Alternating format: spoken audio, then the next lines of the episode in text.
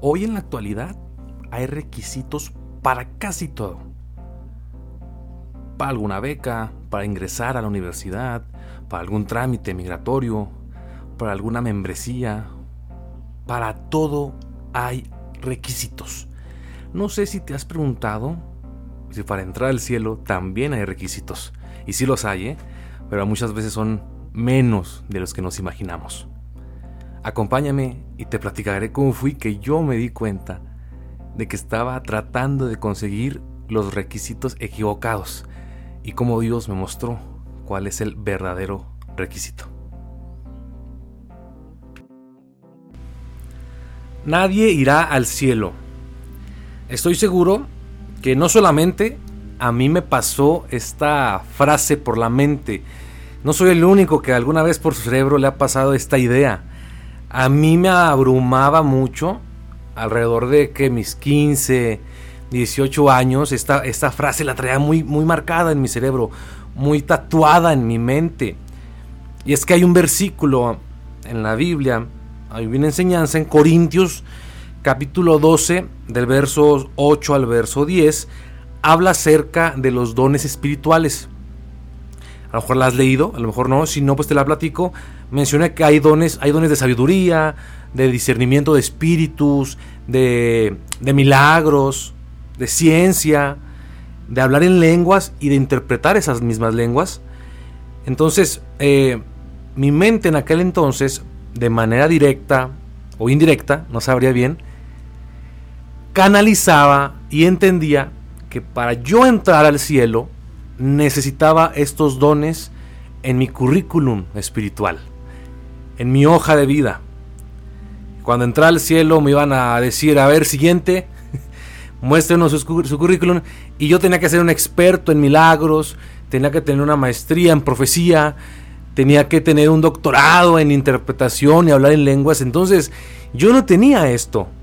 Algunos hermanos sí, pero yo no. yo veía que no todos tenemos esto. Entonces mi mente directamente decía, pues no, nadie va a entrar al cielo, nadie va a ir al cielo. Por mucho tiempo me quedé estancado en esa versión, me quedé varado en lo que decía ahí, no avanzaba, o sea, no leía más. Y es un error que cometemos muchas veces, no buscamos leer más. Porque en el siguiente capítulo Dios me mostraba un día, tienes que ir al capítulo 13, y el capítulo 13 habla acerca de algo que es de lo que quiero hablarte más hoy, acerca del amor. Inicia el apóstol Pablo diciendo, y si yo tuviera ciencia, si yo tuviera milagros, si yo pudiera hacer sanidades, si interpretara y hablara lenguas, y luego dice, si moviera un monte de un lado a otro, pero no tengo amor, de nada me sirve. No soy nada sin amor. Entonces yo en mi mente me alivié y dije, bueno, lo único que tengo que hacer es amar. Pero, ¿qué sabe una persona de 18 años del, amor? Absolutamente nada. Enseguida, el siguiente versículo el apóstol Pablo da una definición de lo que es el amor. Que el amor es benigno, es sufrido, que no es jactancioso, que no tiene envidias, que el amor todo lo espera, todo lo sufre, todo lo cree. Y dices, ah, caray, como que está más difícil de lo que pensé. Y la prueba del más grande amor, pues la tenemos en Jesús. Quiero platicarte una historia. Dice que Jesús estaba hablando, estaba predicando él. Los saduceos le hicieron una pregunta para tentarlo, Jesús respondió y dejó en ridículo a los saduceos, entonces ahora vienen los filisteos, que se juntaron para tentarle.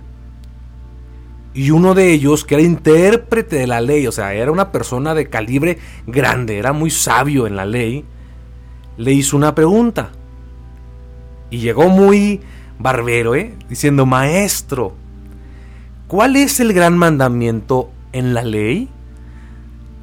Y esto lo hacían para tentarlo. Ellos tenían muchas leyes, muchos dogmas, muchas doctrinas, o sea, cosas que Dios no les había puesto que hicieran, ellos las habían creado porque pensaban que así era.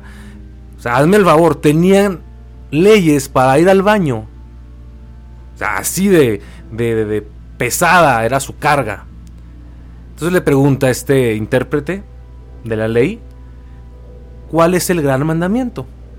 Y Jesús le responde, amarás al Señor tu Dios con todo tu corazón, con toda tu alma, con toda tu mente y con todas tus fuerzas. Empezamos fuerte, ¿verdad?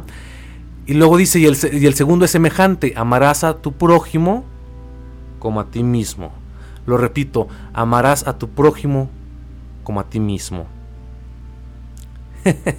Oye, como a ti mismo, a veces ni yo me entiendo, ni yo me soporto, ni yo me tolero.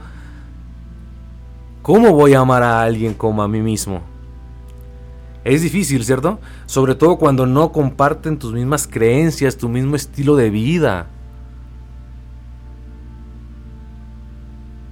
Tu prójimo no solo es tu hermano en la congregación, no solo es tu pastor, tu líder musical, la maestra de tus hijos de la escuela dominical, el ujier. No, tu prójimo es tu jefe que te hace ir horas extras sin pagar. Tu prójimo es tu vecino que pone música, que pone corridos hasta las 2 de la mañana y no te deja dormir. Tu prójimo es aquel que se la pasa levantándote falso testimonio en tu trabajo, en la escuela. Ese también es tu prójimo. Tu prójimo es aquel a quien le prestaste dinero y no te pagó. En su vida se volvió a aparecer para pagarte. Tu prójimo es aquel que va y te cobra las deudas de Coppel hasta tu casa. Ese también es tu prójimo. Y por más duro que parezca, tienes que amarlo porque es un mandamiento de Dios. Si estamos en la jugada de querer entrar al reino de los cielos, tenemos que amar a Dios y tenemos que amar a nuestro prójimo como a ti mismo. Pero actualmente parece que somos fariseos modernos y no queremos juntarnos con los pecadores, queremos ser vistos como símbolos de perfección. Vemos a la gente que no tiene a Cristo en sus vidas y los vemos con desprecio. Incluso nos, nos escandalizamos cuando vemos a, a un pecador, a un borracho, a una prostituta, a un asesino, a un hombre entrando en las iglesias. Porque no, ¿cómo va a entrar aquí si nuestro templo está muy bonito, está muy bien diseñado? tiene el mejor eh, grupo de alabanza, los mejores televisores, tiene todo. ¿Cómo va a entrar aquí? ¿Cómo voy a ir yo a, a sentarme a comer con alguien en la calle? Así somos muchas veces, lamentablemente. El verdadero amor lo ve en Jesús, porque de tal manera amó Dios al mundo que ha dado su Hijo para que todo aquel que en Él cree no se pierda y tenga vida eterna. Murió por ti, murió por mí, porque nos ama. Lo veo comiendo con pecadores, sentándose a la mesa con los recaudadores de impuestos, con Mateo, con Saqueo. Lo veo perdonando prostitutas lo veo teniendo misericordia de una mujer que ha sido hallada en acto de adulterio. Al que lo negó tres veces, a Pedro, lo veo después haciéndole un almuerzo junto al mar. Diciéndoles, hey muchachos, vengan, vengan a almorzar. Después de que lo dejaron solo cuando lo crucificaron. Veo a un Jesús que llora cuando perdió a un amigo. ¿Quiénes somos tú y yo para juzgar, para, para excluir a los demás? Para sentirnos diferentes porque tenemos la sana doctrina, sabernos la Biblia al derecho y al revés, hacer milagros, sanar enfermos. Sí, está muy bien, no, es malo que te sepas la Biblia derecho al revés, pero si no tienes amor, no tienes nada. Jesús también tenía milagros y sabía la Biblia al derecho y al revés Jesús. Pero él amaba, realmente amaba. Quiero terminar hablando acerca de una de las últimas enseñanzas de Jesús en el capítulo 25 de Mateo, hablando del juicio de las naciones. Dice que en el día final Él se sentará en el trono y todas las naciones de la tierra se juntarán y como un pastor Él apartará las ovejas y los cabritos. Y a las ovejas les va a decir que entren al reino, que hereden la gloria que su Padre les ha entregado. Ellos van a entrar al cielo. Y les dice por qué. Ojo, aquí está el por qué ellos van a entrar al cielo. Dice, porque tuve hambre y me diste de comer. Tuve sed y me diste de beber. Fui forastero y viniste a mí. Estuve enfermo y me procuraste. Estuve en la cárcel y me visitaste.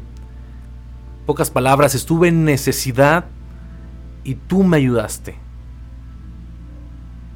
Y a los cabritos les va a decir, apartados de mí, al fuego eterno. Porque tuve hambre y no me diste de comer, tuve sed y no me diste de beber. Estuve en la cárcel y no me visitaste.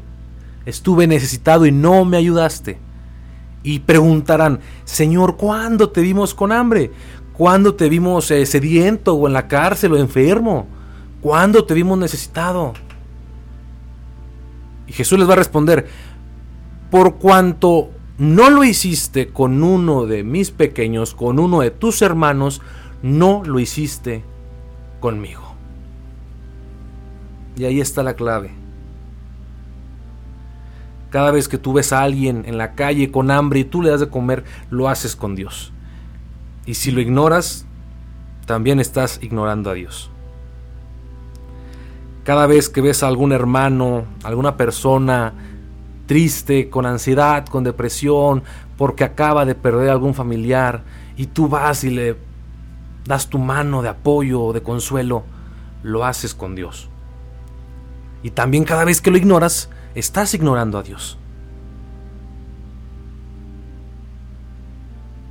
Cuando ves a un inmigrante ahí en tu ciudad y le das un burrito, le das una hamburguesa, le das un dólar, le das 100 pesos, la moneda que tú gustes, estás haciéndolo con Dios y Dios lo ve con agrado.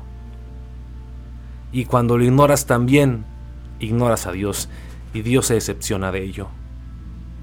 Ojo que Dios no le dijo a las ovejas, porque hiciste milagros, porque sanaste enfermos, porque echaste eh, demonios en mi nombre, porque te sabías toda la Biblia. Creo que en el día del juicio Dios no va a tomar en cuenta eso. A Dios lo que quiere que hagas es que ames, así como Él nos amó a nosotros. ¿Quiénes somos tú y yo para juzgar, para condenar a los demás? Fuimos llamados para amar y predicar un Dios que ama. Y tú y yo tenemos que ser ejemplo de ese amor. Así que la clave, la respuesta para entrar al cielo ya la sabes. Es amar a tu prójimo.